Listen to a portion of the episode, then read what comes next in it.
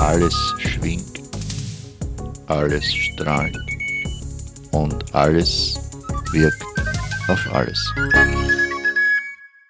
Physikalische Soiree Nummer 228. Lothar Bodingbauer begrüßt euch heute aus einem Büro, aus einem Chefbüro über dem Karlsplatz in Wien. Man sieht runter, es ist heute verschneit und den Stephansdom eigentlich in einigen hundert Metern Entfernung. Und ich bin zu Gast bei Johannes Pistroll. Danke für die Einladung.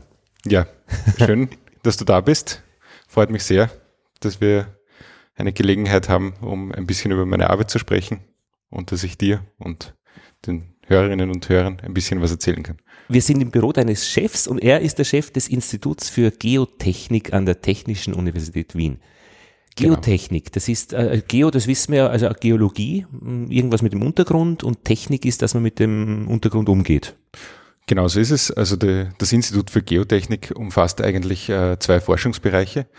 Äh, zum einen die Ingenieurgeologie, ähm, die sich also mit dem, mit dem Boden auch im, im Allgemeinen beschäftigt und ähm, Gesteinsbestimmungen und so weiter macht. Und der zweite Forschungsbereich, dem ich auch angehöre, ähm, ist der Forschungsbereich für Grundbau, Boden- und Felsmechanik.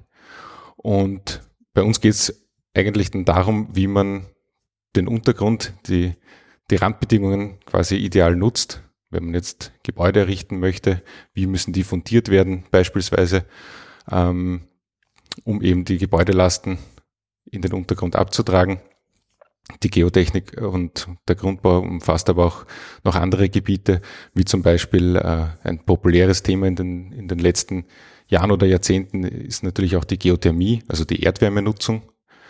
Ähm, das fängt bei kleinen Projekten an für Einfamilienhäuser. Das sind äh, ganz normale Erdwärmesonden bis hin äh, zu etwas ausgeklügelteren Systemen, wo man also zum Beispiel die Fundierungselemente auch zur Erdwärmegewinnung nutzt. Das ist aber schlau. Die Fundierungselemente für Bauwerke und da gleich einbauen, dass man der Erde Wärme entzieht. Genau so ist es. Bisschen ja, Energiezufuhr und dann geht die Post schon ab. Ja, also eben gerade bei bei sehr großen Gebäuden mit, mit entsprechenden Gebäudelasten müssen die Fundierungselemente oft in äh, relativ große Tiefen hinunterreichen. Und ähm, um Erdwärme nutzen zu können, muss man genau in die Tiefe. Und man kann dann eigentlich äh, gleich das Fundament nutzen um eben in die Tiefen zu gelangen, wo man die, die Erdwärme gut nutzen kann. Und ist sinnvoll? Oder Absolut. nur eine, eine Spielerei Absolut. Äh, zwischendurch? Nein, nein, ja, das, ist, das ist durchaus sinnvoll, ja. Mhm. Ich habe mit meinem Sohn gestern gerade Biologie gelernt, dritte Klasse Gymnasium, und da geht's um die ja, um die verschiedenen Schichten der Erde und ähm, der hat eben herausfinden müssen den Unterschied zwischen Lithosphäre und Pedosphäre. Und da haben wir ein bisschen nachgeschlagen, wo jetzt genau der Unterschied ist, weil Lithosphäre, das ist irgendwie so der äußere Erdmantel, aber die Pedosphäre, was ist das? Und da sind wir draufgekommen, eben das ist der Boden, auf dem man steht und der hat so eine Schnittstellenfunktion mit der Atmosphäre und mit der Hydrosphäre und der Biosphäre. Was wiederum sehr spannend ist, weil der Boden ja praktisch so eine, ein Vermittler ist. Also er nimmt, er, er ist an der Grenze zur Luft, äh, er hat die Feuchtigkeit ebenso, die sich da reinzieht und durchzieht. Und dann habe ich gestern mit einer Gruppe von Menschen auch noch äh, besprochen, wie kann man denn eigentlich messen, wie feucht der Boden ist. Und wir haben so verschiedene Ideen einfach äh, gesammelt, was man alles tun könnte. Und eine davon war zum Beispiel die Farbe einfach zu bestimmen, weil wenn Wasser drinnen ist, dann ist der Boden dunkler. Und wenn kein Wasser drinnen ist, dann ist er wahrscheinlich heller beim gleichen Material. Und das ist ein sehr spannendes Gebiet und da bist du mittendrin, nämlich mit deiner Arbeit äh, zu, ja, was eigentlich genau bei Straßenwalzen? Straßenwalzen ist das Thema. Ähm, ja, Straßenwalzen eigentlich, um es noch etwas präziser zu sagen, ähm, geht es bei mir um Erdbauwalzen. Also Straßenwalzen äh, dienen ja vorwiegend dazu, Asphalt zu verdichten. Ach ja, und die sind dann, sind dann oft auf, aus Gummi äh, und nicht einmal aus Metall und solche Sachen. Ähm, da gibt's beides. Also es gibt ähm, Walzen, die mit, mit Gummirädern verdichten und ähm, mhm. wiederum andere Walzentypen, die durchaus solche äh, Stahlbandagen haben. Also der, die Bandage ist der eigentliche Walzkörper mhm, der Walze. runde Ding. Genau, ja. genau, mhm. das, das, runde Ding. Ähm, aber bei den, bei den Erdbauwalzen ähm, geht es einfach darum, da auch eine entsprechende Tiefenwirkung zu erreichen und eigentlich die Vorarbeit zu leisten, beispielsweise im, im Straßenbau, äh, bevor eben die Asphaltschichte aufgebracht wird wird auch der, der Untergrund entsprechend noch, noch vorbereitet, werden Schichten eingebaut, damit auch die, das Bauwerk dann frostsicher ist, äh, beispielsweise, dass sich keine Spurrinnen ausbilden und so weiter. Und diese Schichten, bevor der Asphalt eben aufgebracht wird, die müssen auch äh, entsprechend äh, tragfähig sein und werden mit Walzen üblicherweise verdichtet. Und genau mit diesen Walzen im, im Erdbau habe ich mich intensiv beschäftigt in den letzten Jahren. Ja, es geht also um die Verdichtung, das ist das Ziel einer Walze und Warum sagen wir oder sage ich Straßenwalzen zu Beginn? Weil das ist das, was man als Kind lernt, wenn so eine Walze herumfährt. Das ist eine Straßenwalze, Papa. Eine Erdbauwalze würde sich da schon ein bisschen ähm, größer anhören und fürs Spielzeug zu, äh, zu benennen ist es eben ähm, eine Straßenwalze. Interessant den Unterschied einmal zu erfahren. Erdbauwalze, Verdichten von Erde. Genau. Und es genau geht nur mit Walzen gut oder gibt es da auch irgendwelche so Presslufthämmer, die man so sieht, manchmal, ja, die so herumhüpfen und so vibrieren? Andere Art. Klar, da gibt's äh, also die verschiedensten Verfahren. Es äh, kommt auch immer darauf an, in, also welche Tiefe man erreichen möchte mit, mit Ja. seinen Verdichtungsarbeiten.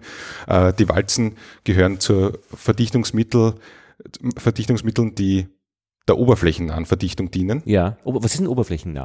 Äh, das heißt, die, die Verdichtungstiefe äh, befindet sich im Bereich von wenigen Metern. Also Wenige, wirklich- aber schon so weit. Wenige Meter durchaus. ja, das, das ist schon wirklich das absolute Maximum. Also üblicherweise, ähm, wenn man jetzt mit Walzen verdichtet, dann sind die eingebauten Lagenstärken vielleicht bis zu 40, 50 Zentimetern. Ja. Mit Sonderformen kann man dann eben noch in, in größere Tiefen äh, vordringen. Ähm, aber im Prinzip alles sehr, sehr oberflächennah. Und da gibt es natürlich auch andere Varianten, eben auch, auch Presslufthämmer und so weiter. Das ist dann eher eine Frage der Fläche, die man auch verdichten muss. Also wenn man da jetzt eine, eine Straße vorbereitet sozusagen, dann wird man mit dem Presslufthammer entsprechend lange brauchen und, und dann greift man auf Walzen zurück. Oder wenn man äh, an die Richtung von Dammbauwerken denkt, das sind also auch immer riesige Bauvorhaben, wo entsprechende äh, Erdmassen auch bewegt werden. Ähm, und abgesehen von der, von der oberflächennahen Verdichtung gibt es natürlich auch Maßnahmen, um größere Tiefen zu erreichen. Ähm, auch hier wird Dynamik eingesetzt. Da gibt es sogenannte Rütteldruck, Rütteldruck und Rüttelstoppverdichtungen. Ähm, da kann man also auch wirklich mehrere Zehner Meter weit in den Untergrund vordringen und dann gibt es noch äh, ein paar Formen für, für den Bereich dazwischen. Also ganz, ganz unterschiedliche Verfahren, je nachdem, welche Anforderungen schlussendlich auch an, an den Untergrund gestellt werden. Ich habe als kleines Kind ein bisschen das Erdreich kennengelernt äh, beim Spielen im Garten mit einem Wasserschlauch. Ähm, da habe ich äh, Löcher mit Wasser gebohrt und war dann immer ganz beeindruckt, wie das plötzlich dann alles nachgibt und wie man dann sehr schnell auch in die Tiefe kommt. Und dass es eben, kann mich aber auch noch erinnern an den Tag, an dem ich erkannt habe, dass es Leben außerhalb der Sandkiste gibt, weil ich unten durchgegraben habe. Aber das war wirklich verblüffend vom Weltbild her. Ich glaube, das geht unendlich weit nach unten. Was war denn eigentlich jetzt ähm, deine, deine Arbeit oder da, du hast ja auch Matratzen vergraben ähm, Genau, ja. im Zuge deiner, deiner Arbeit. Was hast du da genau gemacht? Was war deine Frage und, und wie bist du dem Ganzen näher gekommen? Also im, im Zusammenhang mit, mit dieser Walzenverdichtung ähm, spielt natürlich auch die, die Tiefenwirkung eine Rolle, also eben genau die, die Verdichte, die, die Tiefe, die man mit dem Verdichtungsgerät äh, erreichen kann. Und um das mit den, mit den Matratzen zu erklären, ähm, diese Matratzen haben in unseren experimentellen Untersuchungen einfach als Schwachstellen gedient. Ja? Also wir haben künstliche Schwachstellen hergestellt, äh, Bereiche, die nicht verdichtbar sind. So eine Matratze wirkt eigentlich wie eine linear elastische Flächenfeder. Also wie eine Feder, die man einfach zusammendrückt und die dann elastisch wieder ähm, in den Ausgangszustand zurückkehrt und das auf einer auf einer Fläche. Dafür wurde sie ja gebaut. Genau, genau, Matratze. genau, genau. Dass also keine bleibenden Verformungen nach Ja. dem Schlafen in der Ja, ja, Matratze genau. zurückbleiben, genau.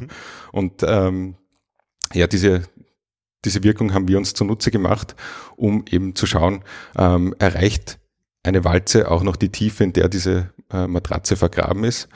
Und was eigentlich ein, ein Kernziel meiner Arbeit war, ähm, war die Walze nicht nur als Verdichtungsgerät zu nutzen, sondern gleichzeitig auch als Messinstrument. Ja.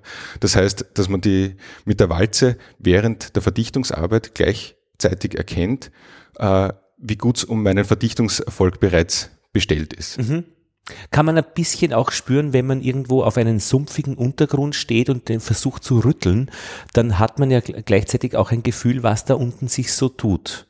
Absolut. Also das ähm, hat man nicht nur als Walzenfahrer, ja. äh, sondern auch wenn man eigentlich nur neben der Walze steht und die vorbeifahren sieht, ja. äh, beziehungsweise dann insbesondere auch hört, ja. äh, da verändert Ah. sich einfach der Klang. Wenn der. Untergrund also sehr, sehr weich ist, dann wird das halt ein, ein dumpferes Geräusch und, und kann man also auch schon, schon feststellen. Mhm. Zwar nicht so genau, Mhm. wie, es mit Ja. Messungen möglich Mit ist, viel Erfahrung aber, wahrscheinlich. aber durchaus, Mhm. durchaus hörbar, ja, genau. Und spürbar. Die, die Vibrationen in der Umgebung ändern sich auch. Und die Idee war, das ähm, verstärkt zu verstehen, wie man die Walze gleichzeitig als Messgerät verwenden kann. Genau, da sollte ich vielleicht noch erklären, ähm, dass die Walzen, die heutzutage eingesetzt werden, äh, sogenannte dynamische Walzen sind. Ja? Also das heißt, fangen wir vielleicht so an, früher gab es statische Walzen oder jetzt bezeichnen wir sie als, als statische Walzen, die bewegen sich natürlich auch, also durch, die, durch die Fahrbewegung, aber die waren eigentlich nur schwer ja? und haben den Boden oder auch den Asphalt äh, ganz einfach durch, ihr, durch, durch die Wirkung ihres Eigengewichtes verdichtet. Eine dicke, fette Walze, die man hinter sich herzieht oder vor sich her schiebt, so was der Gärtner vielleicht irgendwie, äh, oder keine Ahnung, ob er das sowas braucht, aber man hat das Bild. Genau. Die schwere Walze, die man zieht oder schiebt. Genau, kann auch selbstfahrend sein, aber prinzipiell äh, verdichtet sie den, den Boden oder den, den Asphalt nur durch ihr Eigengewicht. Durch Pressen. Genau. Ähm, und wenn man da entsprechend große Schichtstärken verdichten möchte, dann muss die Walze entsprechend sehr schwer sein. Und äh, das ist nicht wirklich effizient. Und aus diesem Grund haben sich in, in den äh, vergangenen Jahrzehnten sogenannte dynamische Walzen entwickelt, wo eben äh, die Bandage der Walze, also die Walzentrommel, das Ja. runde Ding, das wir vorhin Ja. schon angesprochen haben, äh, in Schwingungen versetzt wird äh, durch Unwuchtmassen in der Bandage selbst. Und diese Schwingungen werden dann in den Boden eingetragen. Und dadurch wird die, die Tiefenwirkung signifikant gesteigert. Man kann die Walzen selbst wieder etwas ähm, kleiner und leichter die, ähm, auslegen und, und konstruieren, was natürlich auch wieder ein, Einsparungen betrifft, Materialaufwand und, und Kraftstoffaufwand Ja, und so muss man weiter. auch durch die Gegend schippern mit irgendwelchen äh, LKW und so. Und da ist ja einiges äh, äh, Genau. zu holen, wenn man da effizient arbeitet. Genau, und ähm, dadurch, dass eben diese Bandagen in Schwingungen versetzt werden, äh, bekommt man also ein, ein dynamisches Interaktionssystem zwischen der Walze und dem Boden. Und wenn man sich dieses Schwingungsverhalten der Bandagen ansieht, dann kann man auch Informationen über den Boden gewinnen. Und das ist eigentlich der, der Grundgedanke, wenn man die Walze als Messinstrument nutzen möchte, dass man sich eben dieses Schwingungsverhalten ansieht und auf Grundlage dessen dann auf den Verdichtungszustand des Bodens schließt. Es geht ja da letztlich um eine, eine Energieübertragung von der Walze in den Boden hinein und Energie wird durch Schwingungen übertragen. Das heißt, wenn irgendwie solche Stellen sind, wo sich das ändert, wie viel Energie da abfließt oder ähm, von mir das auch zurückkommt, dann wird das wahrscheinlich ein, ein Hinweis sein, dass es, ja, dass es was gibt, dass es eben eine Matratze gibt im Boden.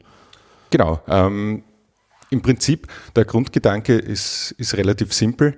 Man hat eben dieses Interaktionssystem zwischen der Walze und dem, dem Boden. Und wenn alle äußeren Parameter bekannt sind, also man weiß, wie, wie schwer die Walze ist und ähm, wie groß jetzt die, die Schwingungsamplitude beispielsweise, ist oder wie groß die Frequenz ist und man fährt mit konstanter Geschwindigkeit und zeichnet äh, dieses Schwingungsverhalten mit geeigneter Sensorik auf und lässt eben alle äh, Parameter des Prozesses konstant bleiben, dann muss eine Änderung im Schwingungsverhalten irgendwie auf den Boden zurückzuführen sein.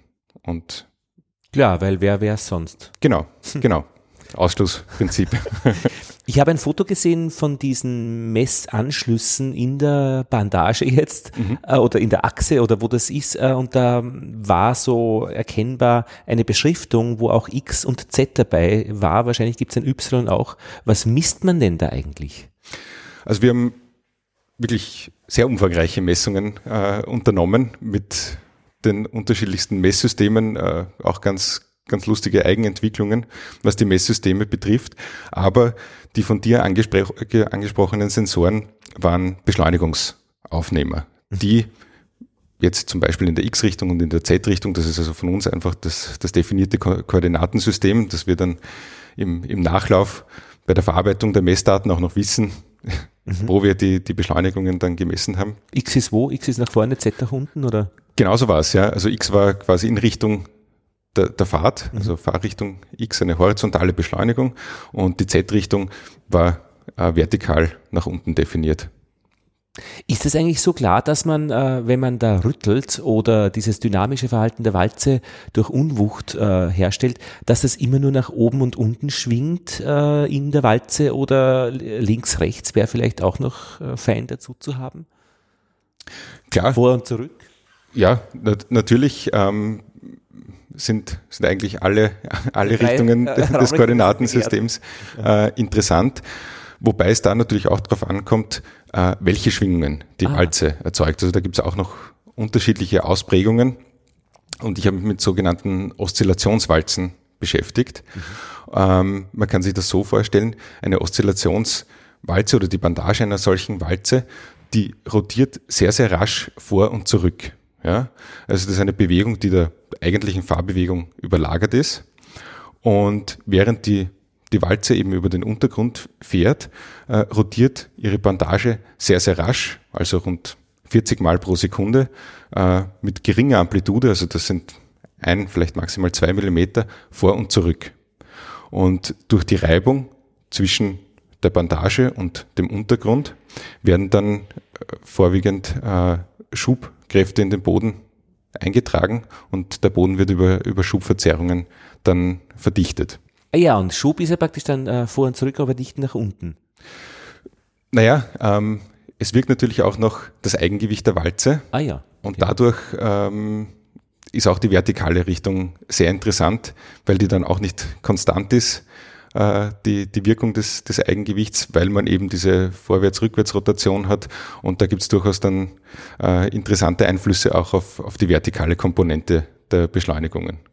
Ich habe so einen schweren Verdacht, dass die Mathematik dahinter äh, in den Einzelelementen ja gut bekannt ist, aber die Kombination dieser verschiedenen Elemente äh, dann die Herausforderung ist, wenn man das Ganze äh, auch analytisch betreibt. Oder Absolut. Also es, es war auch das, das Forschungsprojekt eigentlich recht interdisziplinär.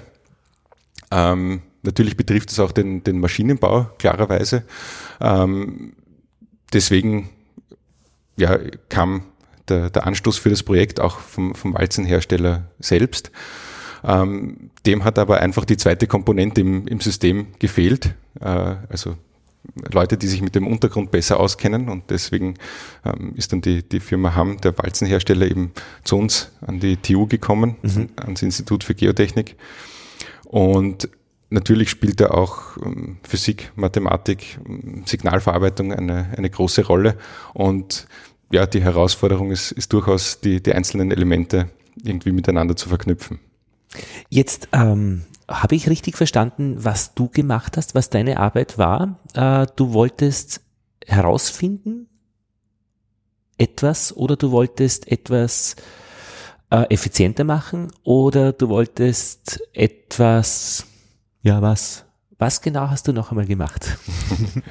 ja, also wie, wie schon vorhin erwähnt, habe ich mich mit solchen äh, sogenannten Oszillationswalzen beschäftigt. Beschäftigt, was heißt beschäftigt? Ähm, ich habe sie relativ eingehend äh, erforscht. Das war zunächst auch ähm, das, das Bewegungsverhalten eigentlich der, der Bandage oder das Schwingungsverhalten nicht so wirklich klar. Ja? Also die, die, dieser Typ der, der dynamischen Anregung wurde äh, vor, vor über zwei Jahrzehnten entwickelt. Das hat funktioniert. Man hat das gebaut und, und eingesetzt und es hat halt funktioniert, äh, egal warum. Ne? Mhm. ähm, das heißt, das war eigentlich das, das erste Ziel, dass man das einfach auch wirklich mal wissenschaftlich untersucht, wie so eine Oszillationswalze wirklich funktioniert und wie dieses Schwingungsverhalten insbesondere in der Interaktion mit dem Untergrund aussieht. Und das zweite große Ziel war eben die Entwicklung eines, eines Messsystems, das eben die, die Beurteilung der Untergrundsteifigkeit auch, auch zulässt. Sowas gab es für, für diese Oszillationswalzen noch nicht. Das war äh, ein zweites wesentliches Ziel. Und ähm, das dritte Ziel sozusagen ähm, war eine Adressierung der Verschleißproblematik. Man kann sich sehr leicht vorstellen, wenn diese Bandage immer vor und zurück rotiert mhm. und das sehr schnell und im Überreibung dann äh, den, den Boden auch äh, letztendlich verdichtet, dass es natürlich zu einer Abnutzung kommt, zu einem Verschleiß der Bandage. Und da war eigentlich die, die Zielvorgabe, dass man sich anschaut, was könnte man vielleicht besser machen, um den Verschleiß zu reduzieren, dass eben die, die Maschinen langlebiger werden. Ähm, ja, das war auch ein, ein wesentliches Ziel des, des Walzenherstellers, dass er seine Geräte langlebiger macht und vielleicht verbessert. Natürlich unter, unter Beibehaltung der Verdichtungswirkung oder Verbesserung der Verdichtungswirkung, weil es natürlich keinen Sinn macht, wenn man keinen Verschleiß produziert, aber auch keine Verdichtung mehr erzielt. Mhm. Kann ich gut verstehen, dass man da Punkt eins gut ähm, erfüllen muss, um Punkt drei dann auch wirklich äh, sinnvoll anzuwenden. Wenn ich weiß, wie das äh, System funktioniert, kann ich ja bemerken, dass offensichtlich irgendwo Verschleiß stattfindet an einer Stelle, die gar nicht wirklich äh, groß verantwortlich ist für die Verdichtung, ja, dann kann ich das ja wegnehmen äh, oder umschichten oder umlagern. Was heißt denn eigentlich, wenn du sagst, der erste Punkt war, äh, dass man versteht, wie die Oszillationswalze funktioniert oder wie das Gesamtsystem damit funktioniert. Was heißt verstehen in diesem, in dieser Hinsicht? Ist das eine mathematische Gleichung, die du entwickelt hast? Ähm, naja, äh, ich habe jetzt keine Gleichung in, in dem Sinn entwickelt, aber es ging zunächst einmal einfach darum, auch dieses Schwingungsverhalten messtechnisch zu erfassen, mhm. dass man wirklich, äh, man, man, kennt die Anregung, man weiß, wie, wie die aussieht, aber wie die, diese Bandage der Oszillationswalze sich jetzt im Betrieb, das heißt also in, in der Interaktion auch mit dem Boden, wirklich bewegt, mhm. das war eigentlich nicht, nicht ganz so klar. Ja. Und wir haben natürlich auch den, den Boden messtechnisch instrumentiert, dass wir uns eben angesehen haben, okay, wir tragen jetzt gewisse Schwingungen in den Boden ein, aber was kommt dort eigentlich an? Mhm. Und äh, das gehört natürlich auch dazu, wenn man das, das Gesamtsystem verstehen will, dass man auch weiß, was im, im Boden dann letztendlich ankommt, auch in, in verschiedenen Tiefen. Aber verstehen wir hier dann praktisch ähm, Messwerte, die miteinander in Verbindung stehen? Genau. Ähm, man kann verschiedene Eingangsparameter sozusagen variieren. Man kann mit unterschiedlichen Geschwindigkeiten fahren, man kann unterschiedliche Frequenzen einsetzen beispielsweise und welche Auswirkung das letztendlich auf das Schwingungsverhalten der, der Bandage mhm. in Interaktion mit dem Boden hat und mhm. auch äh, was sich da im Boden ändert, wenn man jetzt die, die Randbedingungen sozusagen ändert. Und verstehen heißt dann auch, dass man diese beiden Tabellenspalten äh, in Verbindung bringt. Also letztlich eine Funktion kennt oder, oder was heißt da verstehen? Den Zusammenhang verstehen in, in, in eurem Bereich. Wo findet man, also die andere Frage, wo ist das Ergebnis, äh, wie hast du das Ergebnis deiner Arbeit formuliert daran? Naja, ähm, das Verständnis dieses Schwingungsverhaltens ist einfach ganz grundlegend, wie du schon, schon gesagt hast, ähm, auch dann für, für die zweite und die dritte Problemstellung. Aber was ist Verständnis? Was bedeutet, also jetzt wirklich von Entfernung aus, ähm, der nichts damit zu tun hat, was, was heißt Verständnis in deiner Branche? Naja, im Prinzip jetzt, also auf, auf dieses Problem bezogen, bedeutet das ganz einfach, dass man wirklich genau weiß, ähm, wie diese Bandage schwingt. Ja. Mhm. Äh, die vertikale Schwingungsrichtung, äh, über die wir vorhin schon gesprochen haben, spielt eine ganz, ganz wesentliche Rolle. Und das war eigentlich davor nicht so wirklich äh, bekannt, weil ja die Anregung eigentlich eher in horizontaler Richtung erfolgt ähm, und in vertikaler Richtung nur das Eigengewicht ja. der Walze wirkt. Aber tatsächlich ähm, ist insbesondere eigentlich das, das Schwingungsverhalten dann in, in vertikaler Richtung sehr, sehr aussagekräftig, mhm. auch äh, über die Eigenschaften mhm. Des Bodens. Aber du würdest dann praktisch einen Satz formulieren, wenn die äh, vertikale Schwingung der Walze verstärkt wird, äh, wirkt sich das äh, in den Messwerten im Boden aus, in der Verdichtung des Bodens aus. So. so heruntergebrochen, ja, könnte man durchaus, durchaus so sagen. Ja. Aber das ist das, was man weitererzählt. Also was man dann auch praktisch der, der, der, der Firma erzählt, die die Zusammenarbeit auch gesucht hat, ähm, diese Wirkzusammenhänge, diese Verbindungen, diese, diese, diese, ja, sagt man eine Kausalketten? Nein, was ist es denn? Eine, eine Verbindung. Ja, absolut. Also diese Verbindungen waren natürlich für, für den Walzenhersteller von, von großem Interesse. Ja weil er eben nur eine Komponente des Systems mhm. wirklich gut kannte. Nämlich die, die, die Walze natürlich, die Walze, als, als Hersteller ja. mhm. derselben. Ähm, und der Geotechniker? Ja. Der Geotechniker muss halt dann den, den zweiten Teil dazu beitragen und gemeinsam kann man dann das Gesamtsystem auch äh, entsprechend behandeln. Verstehe. Also und Punkt zwei, äh, die, die Messung ist dann auch, hat dann funktioniert mit äh, Hast du da Erkenntnisse gewonnen? Ja, absolut.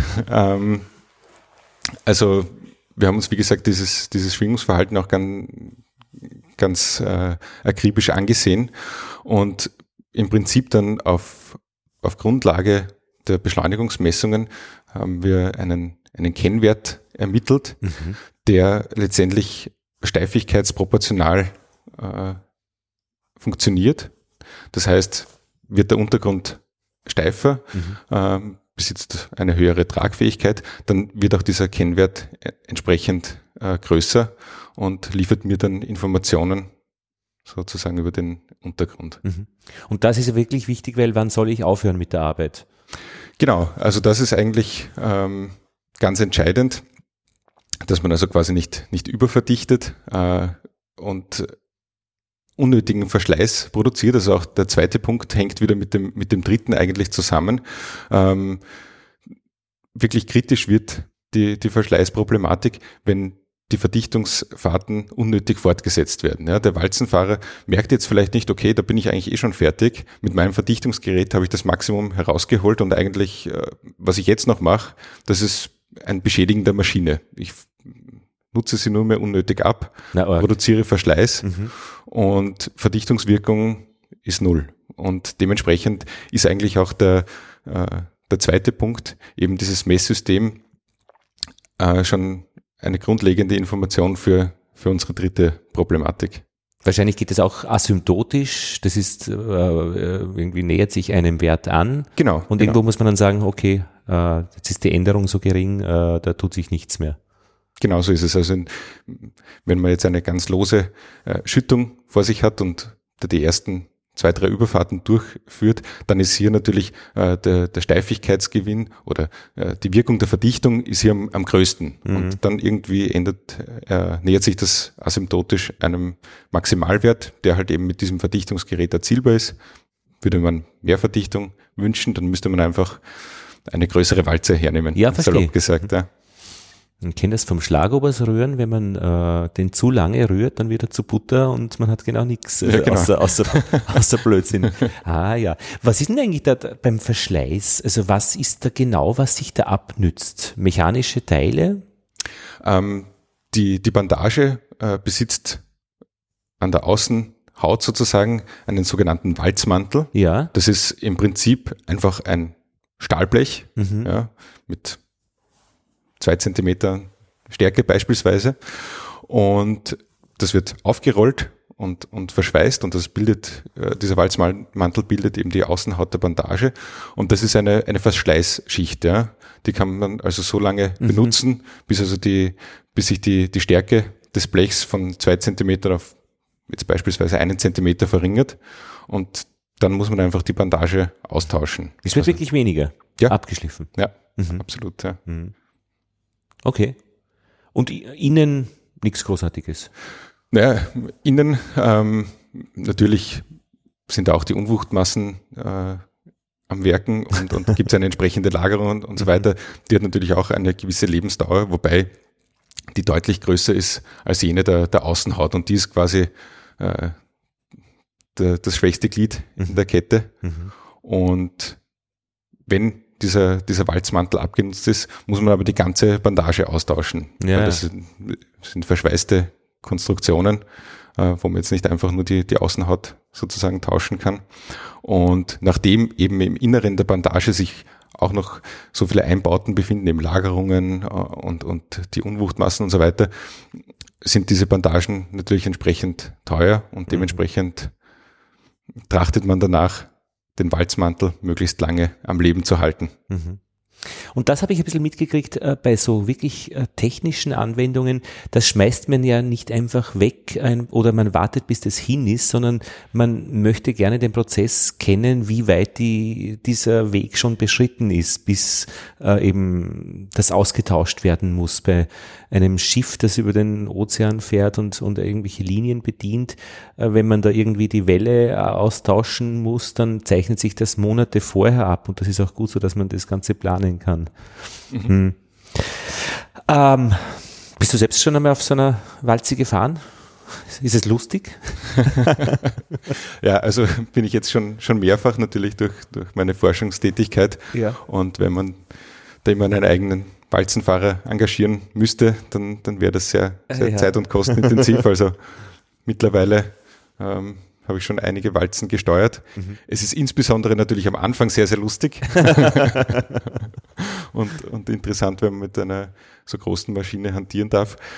Und dann irgendwann wird es zur Gewohnheit, ne? wie, wie beim Autofahren. Ne? Das ist Und es hat, es hatte so ein, ein, ein äh, oft ein Knickgelenk, also wo man praktisch äh, die Lenkung nur durch quasi ein, ein, wie sagt man, einen Drehpunkt funktioniert. Ist das schwer zu fahren oder fährt sich das wie ein, ein, ein Auto oder eine Scheibtruhe oder? Naja, es ist eigentlich äh, ganz ungewohnt durch, dies, durch dieses Knickgelenk, das sich ja noch dazu ähm, im Prinzip hinter der Fahrerkabine befindet. Ah, das heißt, du sitzt vorne schon Das dran. heißt, eigentlich kommt das, das Rückwärtsfahren dem Autofahren näher. ähm, aber bei der Vorwärtsfahrt ist es durchaus ungewohnt am Anfang und ist auch durchaus eine Herausforderung. Also wirklich gute Walzenfahrer, die dann äh, speziell bei der Asphaltverdichtung bis auf äh, ein, zwei Zentimeter an den, an den Randstein des, des Mhm. Gehsteigs heranfahren können. Also da gehört schon ein, einiges dazu, einiges an Übung, um das so zu beherrschen. Mhm. Im Erdbau, Gott sei Dank, sind die Toleranzen ein bisschen größer, Ja, ja, verstehe. dass auch ich als Walzenfahrer fungieren kann. Aber ich kann mir gut vorstellen, dass es im Kopf was macht, also dass dieses äh, zu lernen, wenn, wenn man praktisch vorne sitzt zu weit und eigentlich rückwärts fährt mit dem Auto, also äh, dass man da anders denken muss. Ja, ja, absolut. Ja. Also wenn man in die Kurven hineinfährt, muss man da ein bisschen anders agieren als mit dem Auto oder als man es vom Auto her gewohnt ist. Ja, ähm, was mich noch interessieren würde, dass das Ganze als Walze daherkommt, ist, weil einfach Rollen so gut und praktisch sind, schwere Lasten vor und zurück zu bewegen. Theoretisch könnte man das ja auch auf eine Platte äh, bauen, alles. Diese, ja, die Oszillation wird man nicht hinkriegen.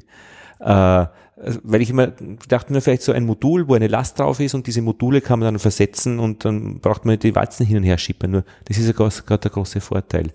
Das ist durchaus der große Vorteil und nachdem diese Walzen speziell im, im Erdbau und bei, bei den größeren Anwendungen eben selbstfahrend sind, Ja. sind sie halt sehr flexibel einsetzbar, Ja, ja. weil sie eben selbst die letzten Meter auch zur, zur Baustelle äh, zurücklegen können. Ah, Und von der Straße her weg, ja.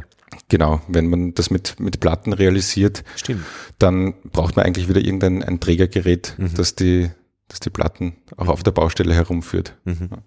Ich habe mir überlegt, ob die, ich versuche diese Oszillation mir vorzustellen, wenn ich auf etwas fahre und es fährt gleichzeitig vor und zurück, äh, also überlagert zur, zur Vorwärtsbewegung. Äh, Aber du hast dann gesagt, es ist so schnell, äh, so oft pro Sekunde, dass man das eigentlich nicht wirklich merkt. Genau, also es ist immer mal von, von der Geschwindigkeit so ein, so ein großer Unterschied, eben rund 40 Mal pro Sekunde Ja. schwingt diese Bandage vor und zurück. Und was ganz entscheidend hinzukommt, die, die Amplitude dieser Schwingung ist sehr, sehr gering. Also bei unserer Testwalze waren das 1,4 Millimeter Amplitude, also sehr, sehr gering. Und äh, die Bandage selbst ist auch über, über Gummipuffer dynamisch weitgehend entkoppelt vom Mhm. Rahmen. Also man braucht jetzt als Walzenfahrer oder Walzenfahrerin keine Angst haben, dass es einen da äh, stark hin und her beutelt, Mhm. vor und zurück während der Fahrt. Aber das ist auch interessant und das trifft sich auch mit meiner äh, frühkindlichen Erfahrung mit dem Gartenschlauch im, im, im Boden, dass praktisch, wenn du sagst, die Amplitude ist sehr gering, dass es eben oft gar nicht viel braucht, wenn die Verbindungen da sind, also wenn die, wenn die Systeme so gekoppelt sind, dass eben mit kleinen äh, Amplituden dann schon viel Auswirkung gemacht wird. Und das ist Verstehen der Sache, Genau. wie es der ähm, Geotechniker macht. Ja. ja, im Prinzip, was es braucht, ist, äh, dass man die Korn-zu-Korn-Spannung im Boden überwindet. Aha. Also der hat eine, eine bestimmte Lagerungsdichte und das Ziel der Verdichtung ist ja einfach eine, eine höhere Lagerungsdichte äh, zu erreichen. Das heißt, dass man eine kompaktere Form der Ja. Lagerung findet. Ja. Und die Gesteinskörner kommt natürlich auch wieder auf, auf den Boden drauf an, aber wenn man sich jetzt sehr, sehr kantige äh, Gesteine vorstellt, dann verkanten sich die eben und durch die Reibung äh, zwischen den Körnern lassen sich die nicht so leicht in eine kompaktere Lagerung bringen. Und durch, die, durch den Einsatz der Dynamik kann man also eben sehr kurzfristig diese Korn-zu-Korn-Spannungen reduzieren und eine dichtere Lagerung deutlich leichter erreichen, wie durch eine einfache statische Auflast sozusagen. Mhm. Das findet man ja auch beim Messen von Mehl und, und ähm, Kaffee und was weiß ich, äh, Getreide, das gestrichene Maß und das gerüttelte Maß und wahrscheinlich gibt es auch das gestoßene Maß. äh, könnte man eigentlich äh, durch, äh, was gewinnen, indem man den Boden vorher gießt oder wartet, bis es trocken ist? Ähm, der Wassergehalt im Boden hat einen ganz entscheidenden Einfluss. Natürlich auch auf die Verdichtungsmaßnahmen. Und da gibt's in meiner Branche sozusagen, also im, im, im Grundbau, ähm, gibt's auch Versuche, mit denen man äh, den optimalen Wassergehalt ermittelt Mhm. äh, für einen Boden, um ihn eben möglichst effizient verdichten zu können. Eben effizient, mit möglichst wenig Genau. Aufwand. Und was ist da der optimale Wassergehalt? Naja, das, das hängt immer sehr, sehr, sehr stark vom, vom Boden ab. Ah, ja. Also und natürlich die, die Korngröße spielt da eine ganz, ganz wesentliche Rolle Mhm. und ähm, natürlich auch die, die Kornform und, Mhm. und äh, der Mineralgehalt letztendlich. Mhm. Also da gibt's ganz viele Einflussfaktoren und das Spannende äh, im Grundbau oder in der Geotechnik ist ja, dass man es mehr oder weniger immer mit anderen Baustoffen zu Ja. tun hat. Ja. Mhm. Das ist ein, ein Naturbaustoff, der, auf den man sich nicht so verlassen kann wie auf irgendeinen äh, anderen Werkstoff wie jetzt Stahl oder Beton, die, die kennt man relativ gut. Mhm. Ja. Und beim Boden ist das eigentlich dann immer wieder eine, eine, neue, eine neue Herausforderung, eine neue Überraschung. Und da sind eigentlich dann immer zunächst einmal Laborversuche notwendig, Mhm. um den Baustoff einmal kennenzulernen Ja. Und um dann die entsprechenden Maßnahmen zu ergreifen. Dann ist irgendwo ein Mammutskelett oder eben eine Matratze im Boden wieder. Ja, dann kommen noch ein paar Herausforderungen dazu. Ja, aber kann man schon vorstellen. Ich meine, Lehm ist wirklich fundamental anders als Schotter und Genau. wenn das Ganze noch vermischt daherkommt, das ist echt eine, eine, eine wilde Geschichte. Interessant ist für mich, dass man das eben alles zusammenfassen kann, aber ins Hören reinbacken. Also wenn man das hört, alles, die Summe aller, aller Umstände, und das ist ja das, was du dann im Punkt zwei gemacht hast, eben diese Messungen letztlich, also ähm, das zu, hinzuführen, da kann man dann viel, viel gewinnen für die Verdichtung. Du hast Genau. einen Preis bekommen, nämlich den Ernst-Fehrer-Preis für genau diese Arbeit. Also gratuliere mal, finde ich super als Einstieg. Herzlichen Dank. Ja. Ja, es war ja eine Dissertation äh, Genau. und, und damit der Einstieg in, in, die, die wissenschaftliche Welt und den mit einem Preis zu beginnen, ist, ist ja toll. Ja, ist, ist durchaus, durchaus erfreulich. Ja, Ja, Absolut, verliehen vor einer Woche Genau, genau. und äh, ähm, verliehen auch äh, von der Witwe von Ernst Fehrer. Wer ist denn der Ernst Fehrer in, dieser, in diesem Bereich? Also der, der Dr. Ernst Fehrer war ein, ein österreichischer Industrieller und, und Erfinder. Also er hat unzählige Patente äh, angemeldet und war vorwiegend in der Textilerzeugungsbranche, also in, äh, tätig und hat also äh, hier Maschinen entwickelt, die eine entsprechende Herstellung erleichtert haben und verbessert haben, also so Webmaschinen und Spinnmaschinen und, und dergleichen. Und der hat eben diesen, diesen Preis gestiftet. Der ähm, Forschung ermöglichen soll und äh, junge Wissenschaftler fördern. Genauso ist es. Also der, der Preis wird einmal pro Jahr verliehen mhm. und richtet sich eben an, an junge Wissenschaftlerinnen mhm. und Wissenschaftler. Wie bist du denn dazu gekommen eigentlich? Äh, Gymnasium, normale Schule? Unterstufe Gymnasium, dann HTL. Aha, okay. In Wien? Nein, in, in Mödling. Ja. HTL Aber in Mödling, das ist immer eine besondere Kombination. Das ist eine, das weiß man, dass es da eine, eine HTL gibt. Ich glaube, mein, mein Onkel war sogar dort. Der hat Bau, der ist Baumeister. Doch, der war dort, der, der gibt schon lange, glaube ich, oder? Ja, ja, absolut. Und äh, ist auch sicher nach wie vor eine der größten, vielleicht eh nach wie vor die größte ja, ja. Äh, in, in Europa. Und ich habe damals allerdings noch nichts mit dem, mit dem Grundbau zu tun gehabt mhm. oder mit dem Tiefbau oder so, ja. sondern ich habe damals die Abteilung für Holztechnik besucht. Ja, ja. okay. Und äh, nach der HTL und, und dem Bundesheer habe ich mich dann fürs Studium des Bauingenieurwesens entschieden. Und dann innerhalb des, des Studiums bin ich dann irgendwann draufgekommen, dass die Geotechnik für mich ja. das Richtige sein könnte. Und warum macht dir das Spaß oder warum, was ist für dich äh, das Nette in, an der ganzen Sache oder das Interessante oder das, das was dich fasziniert?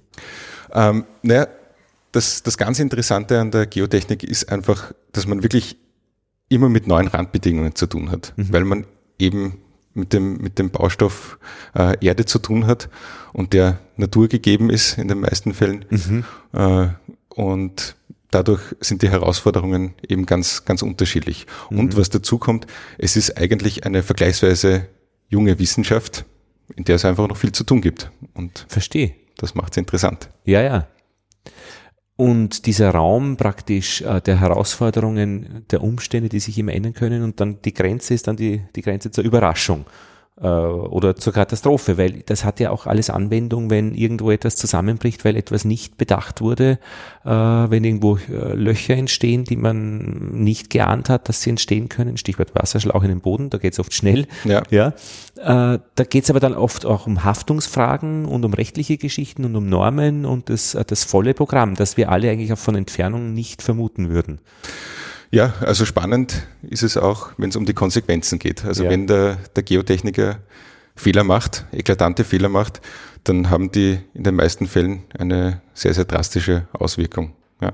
Aber die Fehler sind ja immer so ein bisschen moralbehaftet. Er hat einen Fehler gemacht. Macht ja keiner gern. Oder absichtlich oder aus, weil es so lustig ist, ja. Der Fehler wird ja hier versteckt sein in einem fehlenden Verständnis oder in einer plötzlich anderen Struktur vom Untergrund wie angenommen. Genau, in einer genau so. Ja. Also ähm, das ist das, das große Problem. Man, man versucht oft äh, auch bei der Arbeit des Geotechnikers natürlich äh, zu sparen. Der möchte natürlich äh, möglichst viele Untergrunduntersuchungen immer vorsehen, wenn jetzt also ja, ja. ein Bauvorhaben realisiert werden soll, damit er einfach den, den Untergrund gut kennt und weiß, womit das zu tun hat. Mhm. Und natürlich sind so Erkundungsmaßnahmen ähm, teilweise sehr teuer, wenn man äh, Bohrungen durchführt in, in großer Zahl, dann ist das natürlich aufwendig und der Nutzen ist zunächst einmal für den Bauherrn vielleicht nicht, nicht so wirklich erkennbar, ne? weil da werden zig Bohrungen durchgeführt, aber die sind ja gar nicht Bestandteil meines, meines Bauwerks. Ja? Mhm. Und das ist immer wieder eine Herausforderung, da auch Bauherren zu überzeugen, dass es durchaus Sinn macht, wenn der Geotechniker oder die Geotechnikerin den Untergrund, Untergrund gut kennt und dann entsprechend konstruktive Maßnahmen vorschlagen kann. Na, und wenn du natürlich dann, Stichwort Punkt zwei die Messmöglichkeiten auch gleichzeitig einbaust in die Maschine, dann kannst du ja da viel auslagern, auch äh, in den Betrieb, in den während das während des Baus äh, das Verständnis praktisch in Echtzeit äh, eingebaut wird. Und da kann man durchaus vorstellen, wenn man da äh, ein Protokoll auch mitschreiben lässt, dass dieses Protokoll dann vielleicht ganz interessant ist, eben nachzuweisen, dass man eben aufgrund der Messungen keine Vermutungen haben konnte, dass da später Katastrophe sich abzeichnet. Absolut, also das ist natürlich auch für, für die Frage der Haftung äh, ganz interessant, wenn man also jetzt ähm, diese Messungen flächendeckend und, und arbeitsintegriert durchführen kann. Ja. Und dann eigentlich äh, als, als Baufirma äh, seine Arbeit lückenlos dokumentieren kann. Mhm. Das ist von dem her sicher absolut interessant. Und generell ist es eine, eine deutliche Verbesserung, wenn man wirklich flächenhaft messen kann und nicht nur punktuelle Versuche macht, weil mhm.